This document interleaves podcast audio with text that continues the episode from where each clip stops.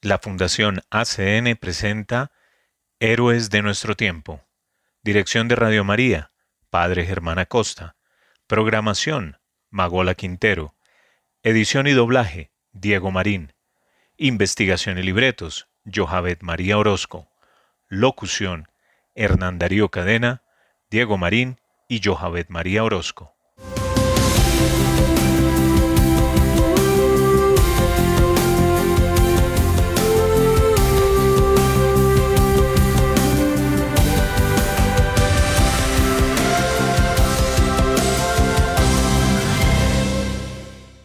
Bienvenidos a Héroes de nuestro tiempo, un programa realizado por la Fundación ACN. Acá visibilizamos a la iglesia sufriente y perseguida y tratamos de generar conciencia acerca de una realidad que muchas veces es ajena a nosotros, pero que sí ocurre. Además, le damos rostro al trabajo silencioso de hombres y mujeres de fe que viven el Evangelio. Vamos a escuchar Evelo estar aquí, la emotiva interpretación de la cantante Atenas que representa la versión italiana de la canción Que bien se está aquí.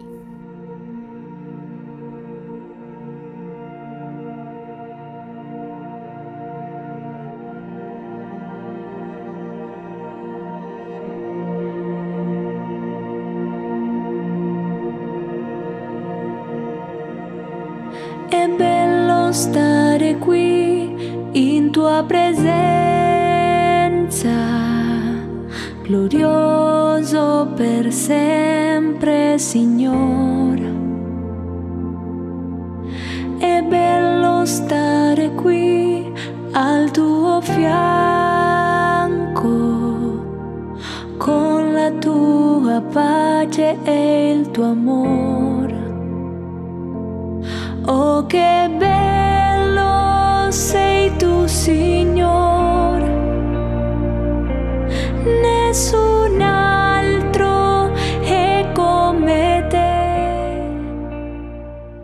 Continuamos en nuestro programa donde hacemos un análisis y destacamos aquellos lugares en los que el derecho a la libertad religiosa es de los más vulnerados. En el episodio del día de hoy les traemos noticias, testimonios y vivencias de héroes que donan sus vidas para difundir el mensaje de salvación. Hoy, en nuestra sección ACN Noticias, escucharemos tres historias que nos develan la realidad de la Iglesia en diferentes lugares del mundo. Atendamos.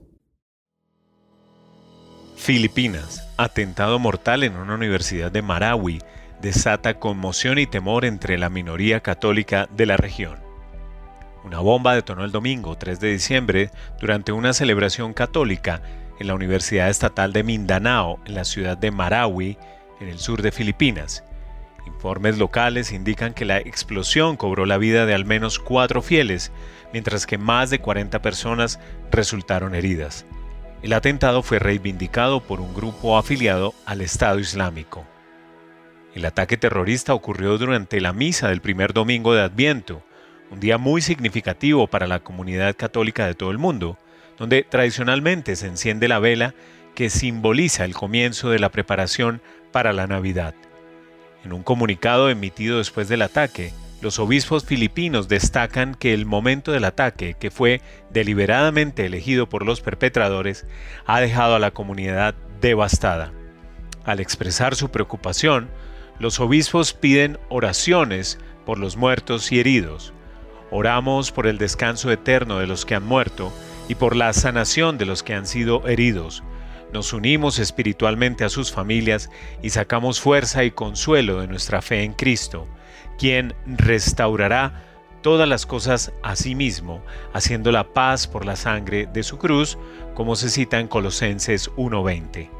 Durante una conversación telefónica con la Fundación Internacional ACN, el padre Sebastiano Dambra, misionero del PYME y socio de proyectos de ACN, expresó su pesar por el atentado y compartió detalles sobre la magnitud del suceso, mencionando que la universidad que él ha visitado en el pasado suele albergar a cientos de católicos en sus celebraciones dominicales.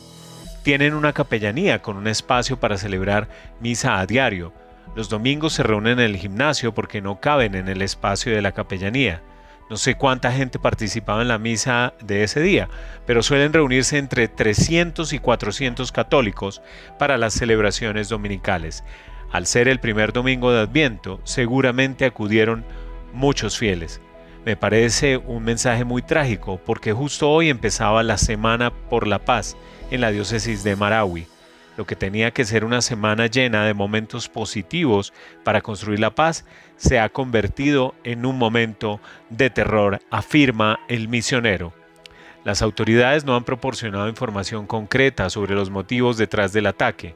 Por el momento solo hay especulaciones, desde posibles conexiones con la guerra en Gaza hasta represalias por actividades gubernamentales contra grupos extremistas en la zona.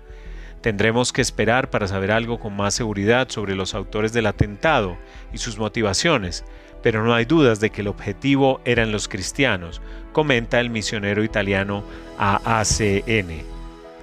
Hablando sobre las consecuencias del ataque, el padre Dambra advierte del impacto del atentado en la población cristiana.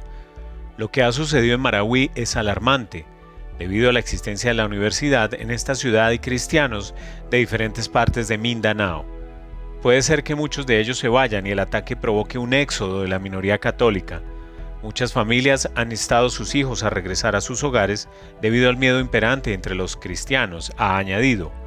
Justo hace unos días celebramos Red Wednesday, una iniciativa de la Fundación ACN que en Filipinas se vive a nivel nacional y es apoyada por la Conferencia Episcopal, como un día dedicado a recordar a los cristianos que, debido a su fe, sufren violencia y persecución en todo el mundo. Nosotros lo celebramos en el colegio y fue un día muy emotivo. ¿Quién nos iba a decir que pocos días después viviríamos esa violencia de primera mano? Dice el padre de Ambra.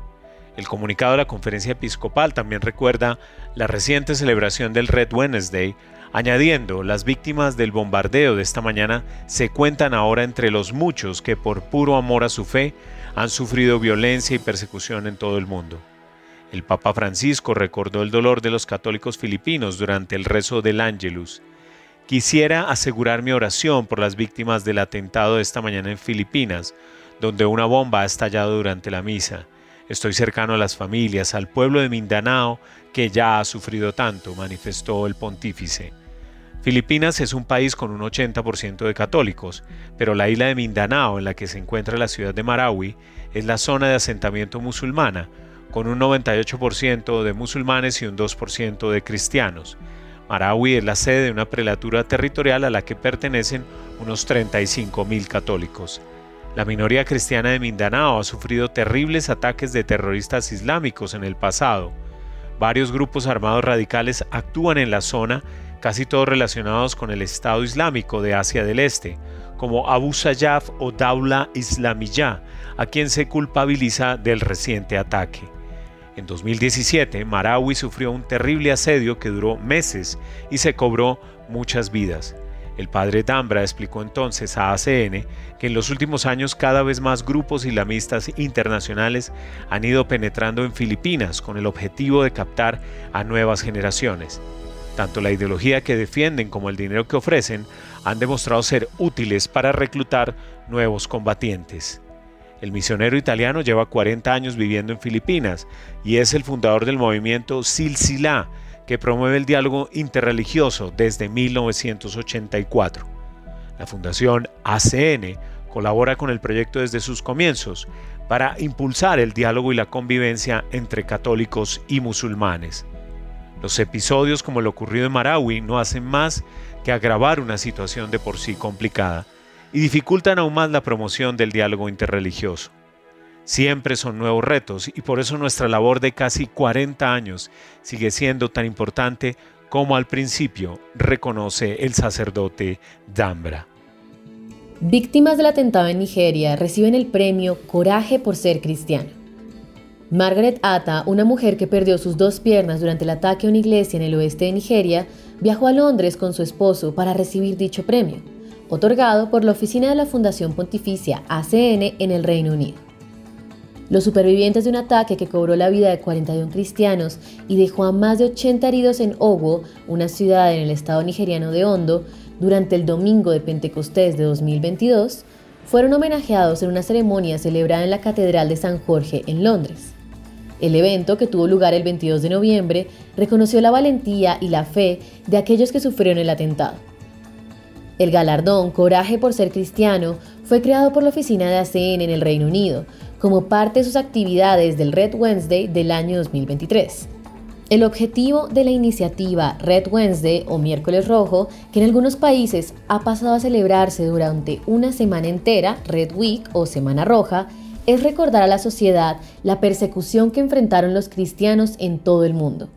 En algunas zonas de Nigeria, el simple hecho de asistir a misa es un acto extraordinario de valentía. Margaret Atta y su esposo Dominic se encontraban en la iglesia de San Francisco Javier el día del ataque. Justo cuando la misa estaba terminando, escuchamos los primeros disparos. Enseguida, los atacantes se dieron cuenta de que con sus armas no mataban a la gente lo suficientemente rápido, así que encendieron dinamita y nos la arrojaron. Contó Dominic a la audiencia durante un evento en el Parlamento inglés el miércoles 22 de noviembre. Cuando los terroristas se fueron, Dominic comenzó a buscar a su esposa dentro de la iglesia, ya que ella se había escondido detrás del altar durante el ataque. Pasó junto a ella tres veces sin reconocerla debido a las terribles lesiones que sufrió en la explosión. Margaret perdió sus dos piernas y la vista en un ojo. Muchas otras personas también resultaron gravemente heridas. El gobierno nigeriano culpó a terroristas islámicos por el ataque, pero hasta ahora nadie ha sido llevado ante la justicia por este acto tan atroz. Fiona Bruce, enviada especial del primer ministro para la libertad de religión o creencias, dijo en una intervención durante el acto en el Parlamento al que asistieron diputados y miembros de la Cámara de los Lores lo siguiente. Debemos alzar la voz. Tenemos que contarle al mundo lo que está pasando en Nigeria. Margaret es una mujer muy valiosa que representa, desgraciadamente, a miles de personas que están sufriendo y siendo atacadas por sus creencias. Tanto nuestro gobierno como el gobierno de Nigeria deben hacer más para enfrentar esta situación. Ese mismo día, Margaret y Dominic asistieron a una misa organizada por ACN en la Catedral de San Jorge en Southwark. El nuncio apostólico en el Reino Unido, el arzobispo Miguel Mori Buendía, que presidió la reunión, dijo que la libertad religiosa es de suma importancia y ACN realiza un servicio maravilloso al honrar a aquellos que han demostrado un compromiso tan extraordinario con su fe frente a la persecución. Caroline Hall, directora nacional de ACN en el Reino Unido, declaró, Margaret representa tantas otras personas en África, Oriente Medio y otros lugares que viven su fe de una manera que en Occidente nos cuesta imaginar. Y lo logran. Margaret la vive con tanta dignidad, amor y devoción. Su historia nos inspira a comprometernos más y alzar la voz para poner fin a la persecución religiosa en el mundo. Políticos, obispos y fieles laicos muestran su solidaridad con los cristianos perseguidos en la Red Week. Los participantes en los actos de este año escucharon testimonios de obispos de Nigeria, Pakistán y Oriente Próximo, así como testimonios de vida de misioneros y víctimas de la persecución. Miles de personas participaron en, los actos de la Red Week, Semana Roja, de 2023 en varios países, desde Croacia hasta Australia. Esta iniciativa de ACN fue elogiada por todos los participantes y recibió una mención especial por parte de destacados políticos como Rishi Sunak, primer ministro del Reino Unido, que la describió en el Parlamento como un momento importante para demostrar nuestra solidaridad con los cristianos y con todos los perseguidos por su religión o sus creencias en el mundo entero. Sunak añadió, me complace anunciar que hoy iluminaremos de rojo los edificios del Ministerio de Relaciones Exteriores y de la Mancomunidad de Naciones del Reino Unido en señal de solidaridad. En Roma, Italia, varios edificios gubernamentales se sumaron a la iniciativa, iluminándose de rojo, entre ellos el Senado, el Parlamento y el Ministerio de Asuntos Exteriores, además de varias embajadas ante la Santa Sede. También los gobiernos de otros países se sumaron a la Red Week incluidos algunos que no cuentan con oficinas nacionales de ACN. Así, el gobierno húngaro organizó una conferencia sobre la persecución religiosa a la que invitó al obispo Wilfred Anakbe de Makurdi, quien describió con dolorosa precisión el sufrimiento de más de dos millones de cristianos nigerianos desplazados a causa de los disturbios en el país. El gobierno checo, por su parte, que asumió el 29 de noviembre la presidencia de la IRFBA, Alianza Internacional para la Libertad Religiosa o de Creencias, por sus siglas en inglés, inició con un acto el Red Wednesday en Praga. Finalmente, el Parlamento croata celebró una conferencia centrada en el creciente número de delitos de odio por motivos religiosos que se producen en Occidente, que incluyó la presentación del informe sobre libertad religiosa de ACN y también la iluminación de rojo de varios edificios gubernamentales e iglesias. Al mismo tiempo, la oficina portuguesa de ACN ha aprovechado la Red Week para seguir promoviendo el informe sobre libertad religiosa en reuniones con los obispos de Setúbal, Oporto, Braga y Évora en sus respectivas diócesis. Alemania mantuvo su tradición de celebrar la iniciativa invitando a conferenciantes de países en los que los cristianos atraviesan dificultades. Este año, el arzobispo de Lahore, Pakistán, Sebastián Shaw, habló de los beneficios del diálogo interreligioso que él encabeza en su país, pero también denunció los problemas que siguen afectando a las minorías religiosas, como la presencia de material que fomenta el odio en el plan de estudios y los libros de texto pakistaníes que fomentan la hostilidad y la intolerancia. Nosotros seguimos instando al gobierno a eliminar esos contenidos y a reconsiderar la aplicación de las leyes antiblasfemia. Los planes de estudios sesgados perpetúan el odio hacia las minorías religiosas, lo que las conduce a la alienación y les crea un complejo de inferioridad. Las niñas menores de edad y mujeres de origen cristiano e hindú son a menudo secuestradas, coaccionadas a contraer matrimonio y forzadas a convertirse al Islam. Tras la conversión se ven incapaces de renunciar a la nueva fe y se arriesgan a ser ejecutadas si intentan hacerlo, añadió el arzobispo.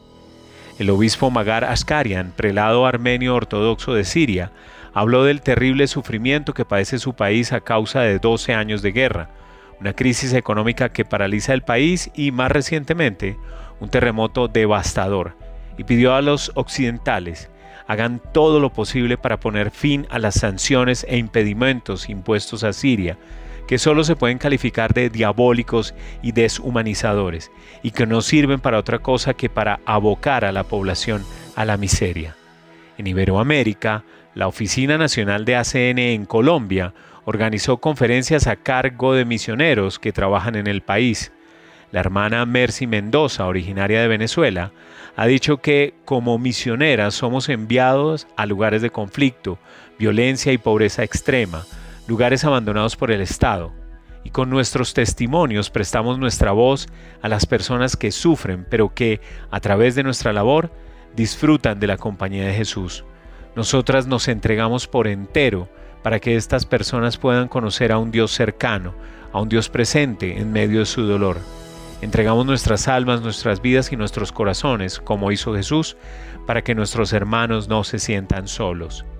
Por último, en Australia, el arzobispo de Melbourne, Peter Comensoli, que estuvo presente en la Noche de los Testigos celebrada en la catedral, dijo al término del acto, en un país que celebra la libertad y la dignidad de todo ser humano hecho a imagen de Dios, es importante que dediquemos tiempo a rezar y reflexionar sobre la difícil situación de tantos cristianos perseguidos y oprimidos en nuestro mundo.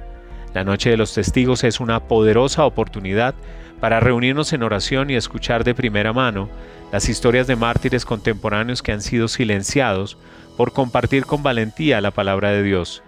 Son estos nuestros hermanos en Cristo, cuyas historias nos sacan de nuestra zona de confort y modelan un testimonio de fortaleza y amor en el Señor en todas las cosas. Impactante realidad que nos hace repensar los privilegios que tenemos como cristianos de Occidente y nos interpela en nuestra manera de orar. Ahora, Parece ser que la guerra en Ucrania ha caído en el olvido en medio de los acontecimientos mundiales. Es por esta razón que les presentamos una entrevista exclusiva con Raquel Martín, directora de comunicación de ACE en España, sobre la situación actual en este país. Los invitamos a escuchar esta conversación entre Raquel y nuestros colegas de ACE en España.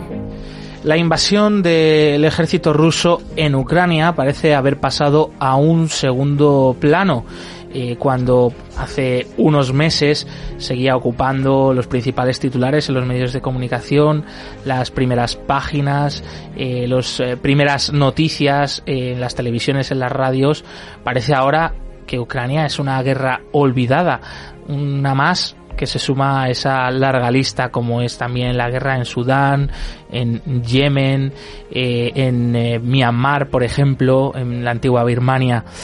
Todos estamos muy pendientes de Tierra Santa, pero ¿qué está ocurriendo en Ucrania en estos momentos? En este panorama desolador en el que los medios de comunicación parece que se han olvidado, sí que se encuentran algunas voces valientes. Una de ellas es la del Papa Francisco, que sigue alzando la voz para pedir que se establezcan condiciones para la paz, conforme a la justicia y el derecho, teniendo presentes en todo momento a las víctimas inocentes de la martirizada Ucrania. Y es que esta guerra, por desgracia, no se le ve un posible final y el pueblo ucraniano sigue sufriendo mientras el mundo mira conmocionado hacia otro lugar. ¿Qué está ocurriendo allí? Con especialmente la comunidad católica en este país, una comunidad minoritaria. ¿Qué podemos hacer para ayudar a esta iglesia ucraniana? Ahora, mm, por unos minutos, nos vamos hasta allí, hasta Ucrania, de la mano de Raquel Martín, directora de comunicación de ayuda a la Iglesia necesitada, que se encuentra en estos momentos sobre el terreno eh, junto con un grupo de trabajadores de ayuda a la Iglesia necesitada que van a supervisar eh, pues varios proyectos que tiene esta Fundación Pontificia allí. Vamos a hablar con ella y ya le damos paso. Buenos días Raquel, encantados de tenerte en Perseguidos pero no olvidados. Muy buenos días a todos los oyentes de Radio María y a este equipo de ayuda a la Iglesia necesitada. Estamos en el norte de Liptil, es una ciudad en el oeste de Ucrania, donde llegamos anoche pues de madrugada, después de viajar por Polonia, cruzar la frontera en coche hasta llegar aquí a esta parte oeste de este país. Bien, pues eh, vemos que la conexión no es muy buena, que, te oímos un poquito mal. Eh, suponemos que estarás en estos momentos moviéndote, viajando. Cuéntanos qué estáis haciendo en Ucrania y qué vas a poder ver allí, qué vas a visitar, con quién vas a estar en estos próximos días. Comienza ahora un viaje de una semana donde vamos a visitar a muchos conventos, muchas religiosas, a muchísimos seminaristas de la Iglesia Latina y la Iglesia Greco-Católica, todos que han sufrido pues todavía muchos zarpazos de esta guerra, que han sido desplazados internos y nos vamos a encontrar pues con mucho dolor, la verdad. Es lo que eh, venimos aquí a comprobar y a palpar, según nos dicen los obispos de esta, de esta iglesia, ¿no? Nos vamos a ver a, muchísima gente que tiene unas heridas todavía dos años después pues muy a flor de piel y eso es a lo que la Iglesia eh, nos ha pedido ayuda para sanar y para curar. Raquel, ¿y cómo son los rostros que te estás encontrando allí a tu llegada a Ucrania? Pues llegamos, como digo, de madrugada y nos hemos encontrado pues a un responsable de la Iglesia Greco-Católica que nos ha recogido en la frontera y nos ha llevado hasta el donde estamos alojados y efectivamente, bueno, pues eh, los rostros es un rostro de mucho agradecimiento por estar aquí, por haber venido a verles a esta iglesia que está pues muy dolida después de, tanto sufrimiento con esta guerra, ¿no?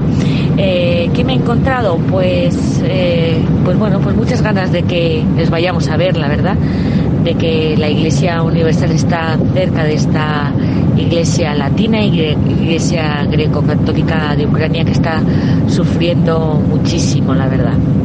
Raquel, nos imaginamos también que el dolor y el trauma de una guerra como, como la de Ucrania ha dejado unas consecuencias terribles, ¿no?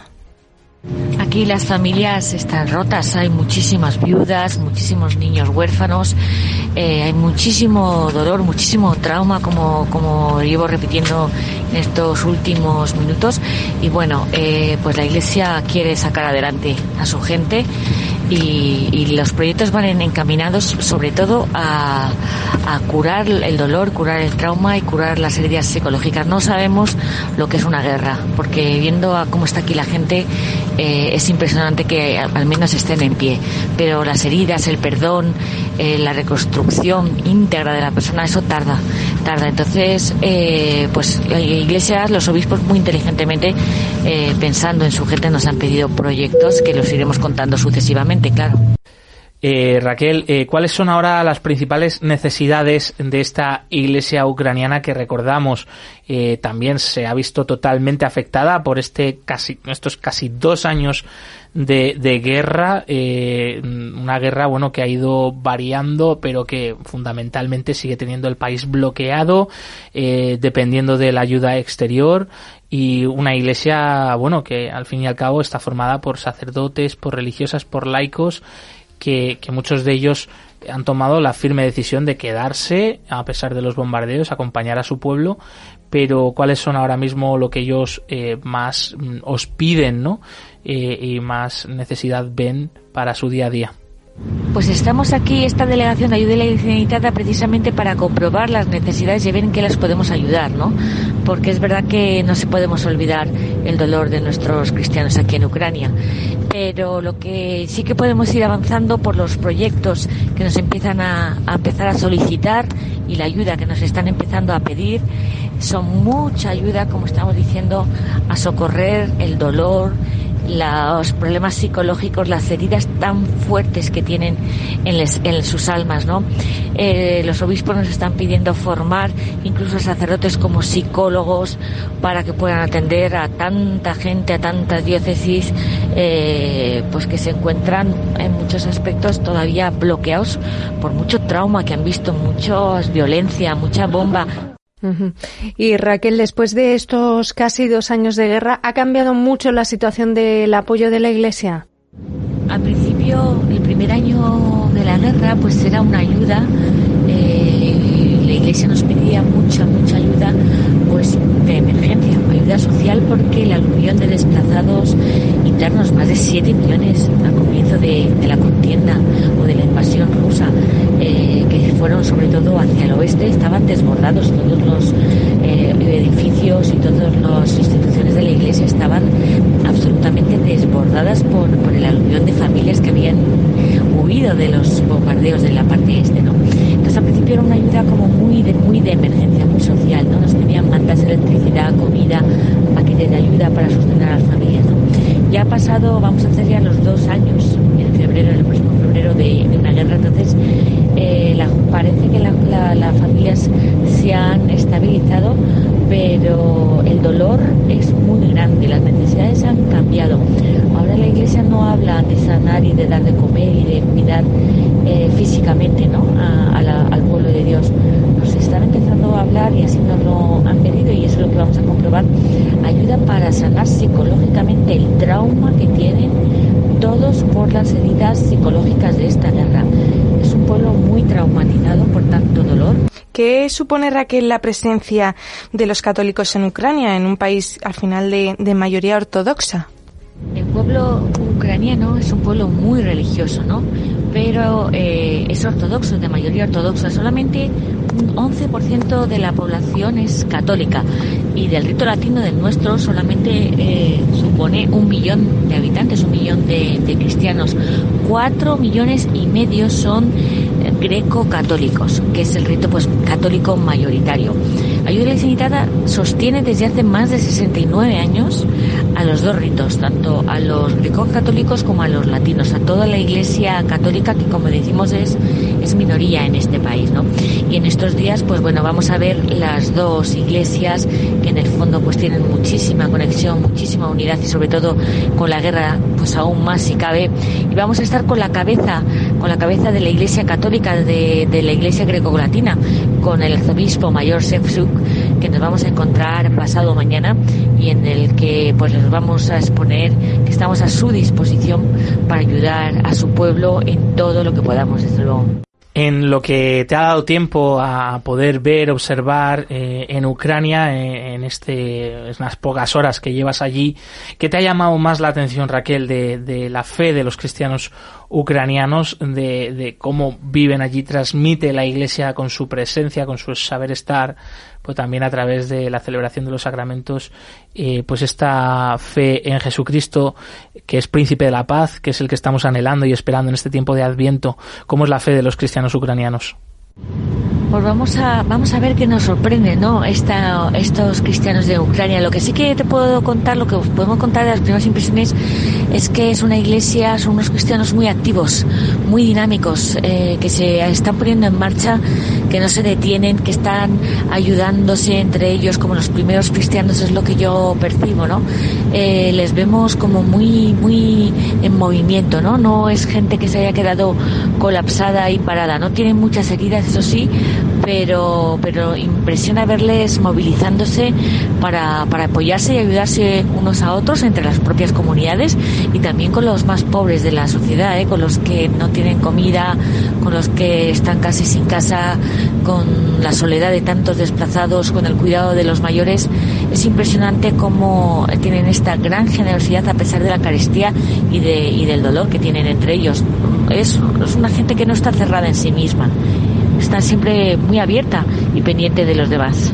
Y Raquel, escuchándote pues estas últimas palabras, eh, nos preguntamos, ¿no? ¿Cómo podemos ayudar a la Iglesia ucraniana desde aquí en esta difícil misión de estos momentos de guerra, a pesar de que pues ya no aparezca en los medios de comunicación, pero allí pues las muertes, el drama sigue siendo diario y esta misión de la Iglesia más necesario que nunca. ¿Cómo podemos sumarnos y apoyarles? Bueno, pues ayuda a la Iglesia Unitada lo que está claro es que no, no les vamos a dejar. Llevamos, como decimos, 69 años ayudando a esta iglesia. Eh, por supuesto que fuimos de los primeros en que salimos corriendo cuando ocurrió toda la invasión rusa. En este último año no les hemos dejado más de 10 millones de euros en muchísimos proyectos, más de 2.000 proyectos desde la guerra del Donbass. Y estamos aquí, esta delegación de ayuda necesitada, para, para hacerles eh, partícipes de nuestra cercanía, de la cercanía de todos ustedes, de todos los amigos y todos los benefactores que nos escuchan en Radio María, de todos los benefactores españoles y otras partes del mundo, de que a pesar de la guerra y del mal, eh, nosotros vamos a estar con ellos y ayudándoles. Como decimos, estamos aquí para recoger todas sus necesidades y seguro que los próximos meses haremos una campaña para ayudar a la iglesia en Ucrania porque desde luego no le vamos a dejar solos. Y lo contaremos seguramente aquí en Perseguidos pero no olvidados. Gracias Raquel Martín, directora de comunicación de ACN España. Eh, gracias por estar con nosotros y por supuesto que tengáis buen viaje, transmitir nuestra cercanía, nuestras oraciones a todos nuestros hermanos en Ucrania con los que os vais a encontrar y esperamos que volváis pronto y que volváis bien y, ya nos contarás eh, pues todo lo que vais a vivir en estos días. Un fuerte abrazo. Muchísimas gracias a vosotros, que sepáis que, que todos eh, los que nos están oyendo, la audiencia de Radio María está aquí conmigo en este viaje y con todo el equipo de ayuda a la Iglesia necesitada, que les vamos a hacer llegar el calor de todos los eh, amigos de España y que y que a la vuelta lo contaré, a la vuelta contaré qué tal este viaje, cómo, cómo me ha cambiado a mí directamente y, y todo lo que podemos hacer por nuestros hermanos de Ucrania. Un abrazo fuerte, hasta luego. Queremos expresar nuestro sincero agradecimiento a Raquel Martín y a nuestros estimados colegas de ACE en España por compartir sus valiosos conocimientos y perspectivas en esta entrevista. En nuestra última sección tenemos No los olvidamos, un espacio que nos trae las historias y vivencias de los héroes que dan su vida por el Evangelio.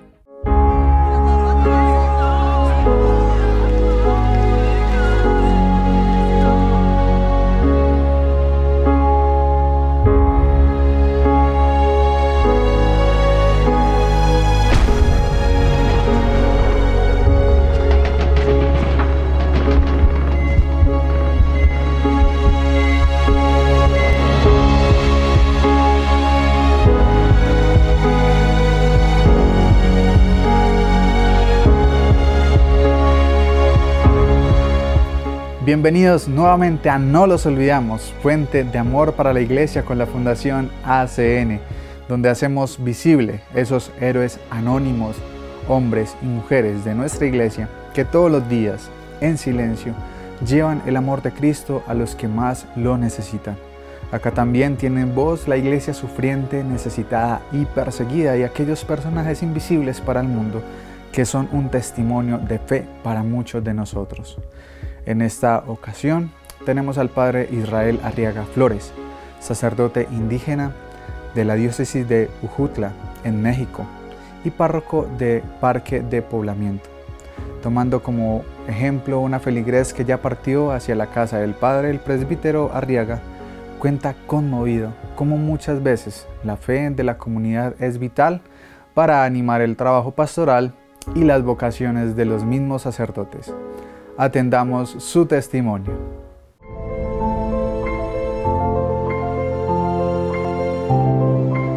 Soy el padre Israel Arriaga Flores, de la diócesis de Huejutla de Reyes Hidalgo, en México.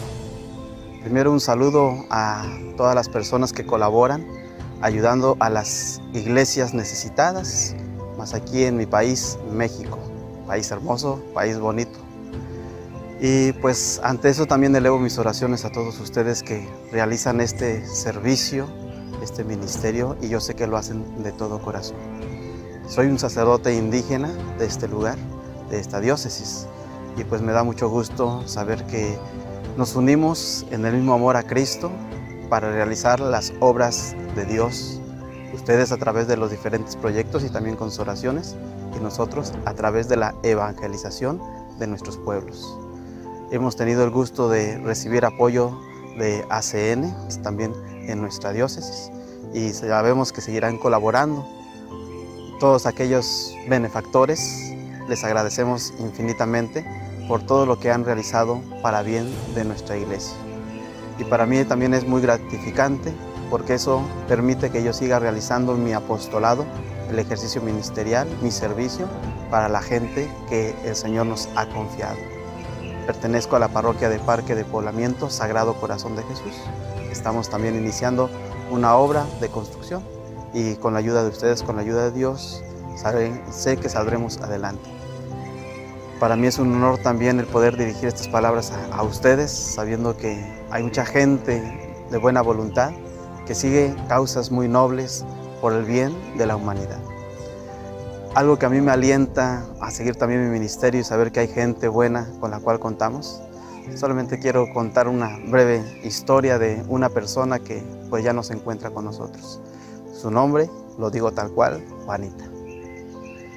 Juanita es una señora que me dio mucha fortaleza, una mujer de mucha fe.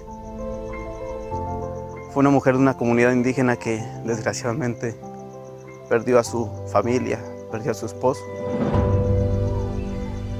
Quedó con un hijo discapacitado y ya tenía un hijo con síndrome de Down.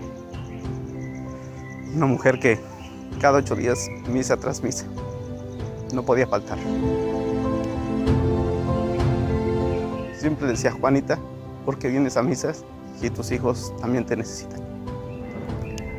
Lo único que decía, Padre, solo vengo a agradecerle a Dios porque me sigue permitiendo a mis hijos que estén vivos y que yo todavía los puedo cuidar. Una mujer pobre económicamente, pero rica en un espíritu. Juanita desgraciadamente fue llamar. Y ella es la que me sigue motivando a mí a seguir peleando y luchando por mi gente. Por eso yo sé que en el mundo hay mucha gente buena, que la mejor ayuda es el animarnos a nosotros como sacerdotes a seguir siendo nuestro ejercicio ministerial, no solamente como un servicio, sino como un acto de amor, un sacrificio de corazón que tenemos que realizar a toda nuestra gente. Eh, disculpen que se me hayan derramado, pero siempre que recuerdo a Juanita, la llevo en mi corazón. Y yo sé que ustedes también, los que lleguen a ver este video, yo sí les diría, pidan por Juanita. Juanita es la que me sigue animando y otras personas que me siguen motivando mucho en esto, mi familia. La familia que tengo, mis papás, mis hermanos, que son pieza fundamental son los que sostienen mi sacerdocio juntamente con la gente que está a mi alrededor, la gente que colabora, eh, con todo tipo de ayuda, tanto material como espiritual. Por lo tanto, hoy pues para mí es una bendición el haber hecho este video. No soy mucho de cámaras, no me gustan las fotos, Las personas que a lo mejor lo llegaron a ver y me conocen verán que por primera vez hago esto así. Pero pues me lo pidieron de corazón y de corazón lo hago. Que Dios bendiga todo lo que hacen por el bien de la iglesia, sus oraciones, sus donativos, pero sobre todo el haber entregado su corazón por amor a la iglesia de Cristo, por amor a la humanidad. Gracias.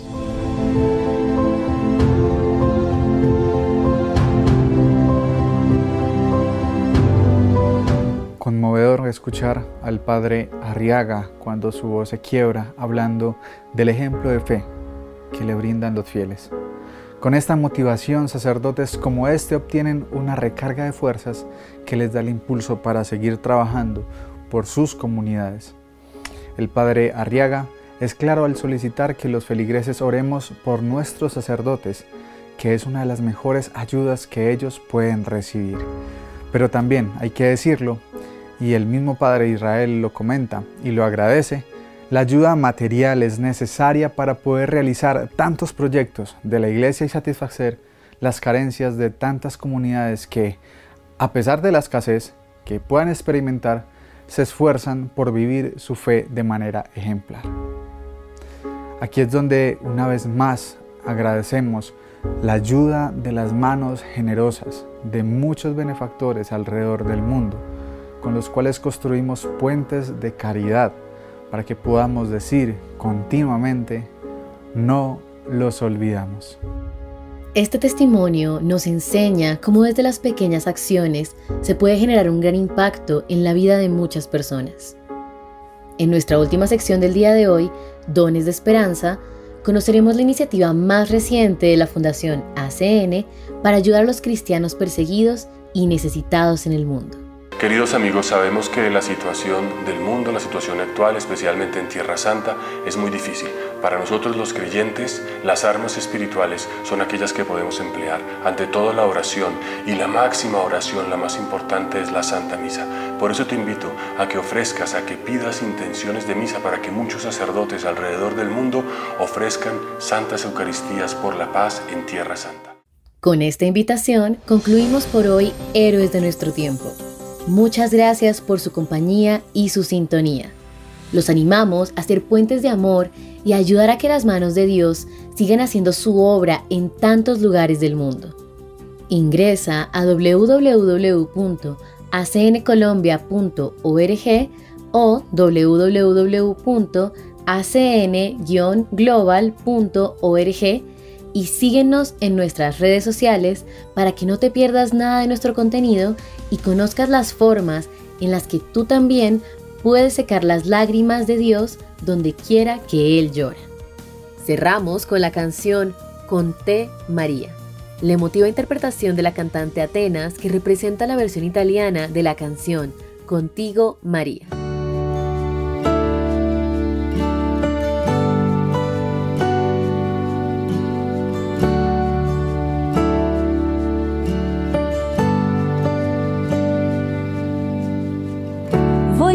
Camminare con te Maria.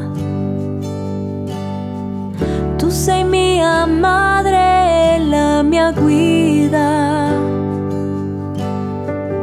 Tu per me sei il più grande esempio di santità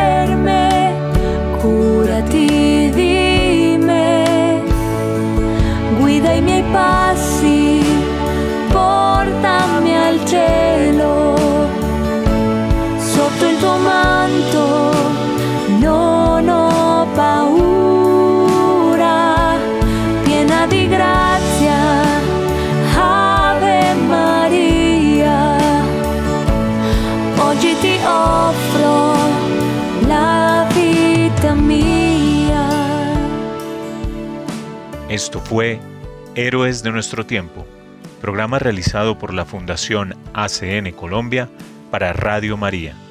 Gracias por su sintonía. Dios los bendiga.